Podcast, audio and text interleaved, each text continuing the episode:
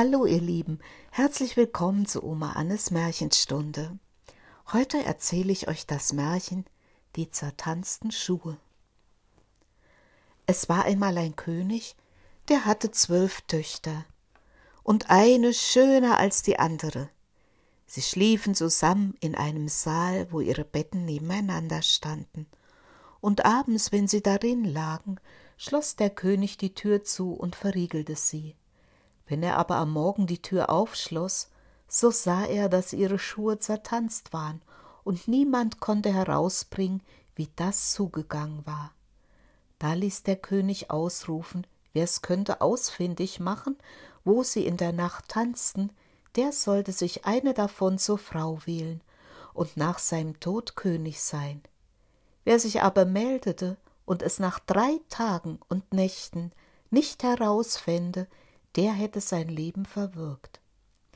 Nicht lange so meldete sich ein Königssohn und erbot sich das Wagnis zu unternehmen.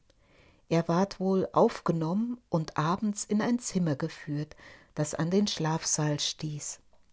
Sein Bett ward aufgeschlagen und er sollte Acht geben, wo sie hingingen und tanzten, und damit sie nichts heimlich treiben konnten oder zu einem Ort hinausging, war auch die Saaltür offen gelassen. Dem Königssohn fiel's schwer, die Augen offen zu halten, und er schlief ein.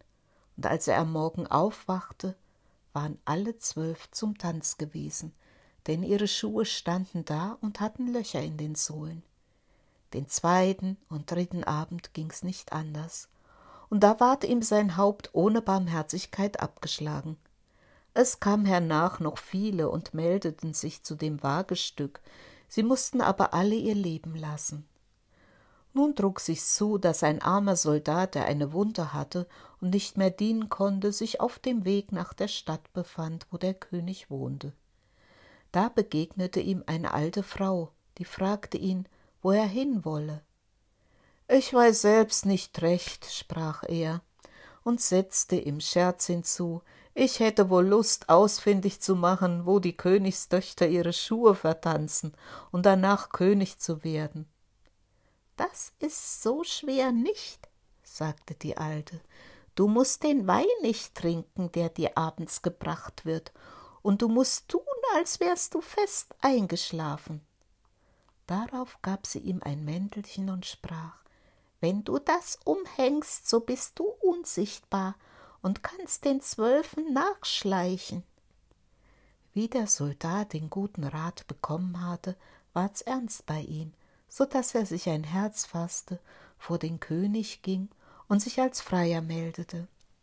Er ward so gut aufgenommen wie die andern auch, und wurden ihm königliche Kleider angetan. Abends zur Schlafenszeit ward er in das Vorzimmer geführt, und als er zu Bette ging, kam die Älteste und brachte ihm einen Becher Wein. Aber er hatte sich ein Schwamm unter das Kinn gebunden und ließ den Wein da hineinlaufen und trank keinen Tropfen. Dann legte er sich nieder, und als er ein Weilchen gelegen hatte, fing er an zu schnarchen wie im tiefsten Schlaf. Das hörten die zwölf Königstöchter, lachten, und die älteste sprach, der hätte auch sein Leben sparen können. Danach standen sie auf, öffneten Schränke, Kisten und holten prächtige Kleider heraus, putzten sich vor den Spiegeln, sprangen herum und freuten sich auf den Tanz. Nur die Jüngste sagte Ich weiß nicht, ihr freut euch, aber mir ist so wunderlich zumut. Gewiß widerfährt uns ein Unglück.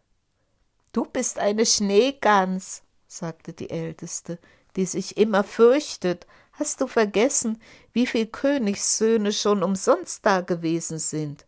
Dem Soldaten hätte ich nicht einmal brauchen, einen Schlaftrunk zu geben, der Lümmel wär doch nicht aufgewacht. Und wie sie alle fertig waren, sahen sie erst nach dem Soldaten, aber der hatte die Augen zugemacht und rührte und regte sich nicht, und sie glaubten nun ganz sicher zu sein. Da ging die Älteste an ihr Bett, und klopfte daran, alsbald sank es in die Erde, und sie stiegen durch eine Öffnung hinab, eine nach der anderen, die älteste voran. Der Soldat, der alles mit angesehen hatte, zauderte nicht lange, hing sein Mäntelchen um und stieg hinter der Jüngsten mit hinab. Mitten auf der Treppe trat er ihr ein wenig aufs Kleid, da erschrak sie und rief Was ist das? Wer hält mich am Kleid? Sei nicht so einfältig, sagte die Älteste, du bist an einem Haken hängen geblieben. Da ging sie weiter, und wie sie unten waren, standen sie in einem wunderprächtigen Baumgang, da waren alle Blätter von Silber und schimmerten und glänzten. Der Soldat dachte, du willst dir ein Wahrzeichen mitnehmen und brach ein Zweig davon ab. Da fuhr ein gewaltiger Krach aus dem Baum. Die Jüngste rief wieder, es ist nicht richtig, habt ihr den Knall gehört? Die Älteste aber sprach, das sind Freudenschüsse, weil wir unsere Prinzen bald erlöst haben. Sie kam darauf in einen Baumgang, wo alle Blätter von Gold, und endlich in einen dritten, wo sie klarer Diamant waren. Von beiden brach er ein Zweig ab, wobei es jedes Mal krachte, dass die Jüngste vor Schrecken zusammenfuhr. Aber die Älteste blieb dabei, es wären Freudenschüsse. Sie ging weiter und kam zu einem großen Wasser. Darauf standen zwölf Schifflein, und in jedem Schifflein saß ein schöner Prinz. Die hatten auf die zwölf gewartet, und jeder nahm einen zu sich. Der Soldat aber setzte sich mit der Jüngsten hinein. Da sprach der Prinz, ich weiß nicht, das Schiff ist heute viel schwerer, und ich muss aus allen Kräften rudern, wenn ich es voranbringen will. Wovon sollte das kommen? sprach die Jüngste. Als vom warmen Wetter, es ist mir auch so heiß zumut. Jenseits des Wassers aber stand ein schönes, hell erleuchtetes Schloss, woraus eine lustige Musik erschallte von Pauken und Trompeten. Sie ruderten hinüber, traten ein, und jeder Prinz tanzte mit seiner Liebsten. Der Soldat aber tanzte unsichtbar mit, und wenn einer einen Becher mit Wein hielt, so trank er ihn aus, dass er leer war, wenn sie ihn an den Mund brachte, und der Jüngsten ward auch Angst darüber, aber die Älteste brachte sie immer zum Schweigen. Sie tanzten bis drei Uhr am Morgen, wo alle Schuhe durchgetanzt waren und sie aufhören mussten. Die Prinzen fuhren über das Wasser zurück, und der Soldat setzte sich diesmal vorne hin zur Ältesten. Am Ufer nahmen sie von ihrem Prinzen Abschied und versprachen, in der folgenden Nacht wiederzukommen. Als sie an der Treppe waren, lief der Soldat voraus, legte sich in sein Bett, und als die zwölf langsam und müde heraufgetrippelt kam, schnarchte er schon wieder so laut, dass sie's alle hören konnten, und sie sprachen Vor dem sind wir sicher. Da taten sie ihre schönen Kleider aus, brachten sie weg, stellten die zertanzten Schuhe unter das Bett und legten sich nieder.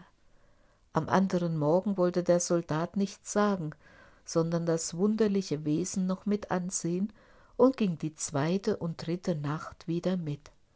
Da war alles wie das erste Mal, und sie tanzten jedes Mal, bis die Schuhe entzwei waren.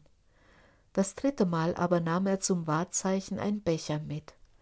Und als die Stunde gekommen war, wo er antworten sollte, steckte er die drei Zweige und den Becher zu sich und ging vor dem König die zwölf aber standen hinter der Tür und horchten, was er sagen würde. Als der König die Frage tat, wo haben meine zwölf Töchter ihre Schuhe in der Nacht vertanzt? So antwortete er, mit zwölf Prinzen in einem unterirdischen Schloss, berichtete er, wie es zugegangen war und wollte die Wahrzei holte die Wahrzeichen hervor. Da ließ der König seine Töchter kommen und fragte sie, ob der Soldat die Wahrheit gesagt hätte. Und da sie sahen, dass sie verraten waren, leugneten sie nicht. Sie mussten alles eingestehen. Darauf fragte ihn der König, welche er zur Frau haben wollte. Er antwortete, ich bin nicht mehr jung, so gib mir die Älteste. Da ward noch am selben Tag die Hochzeit gehalten und ihm das Reich nach des Königs Tod versprochen aber die Prinzen wurden auf so viele Tage wieder verwünscht, als sie Nächte mit den Zwölfen getanzt hatten.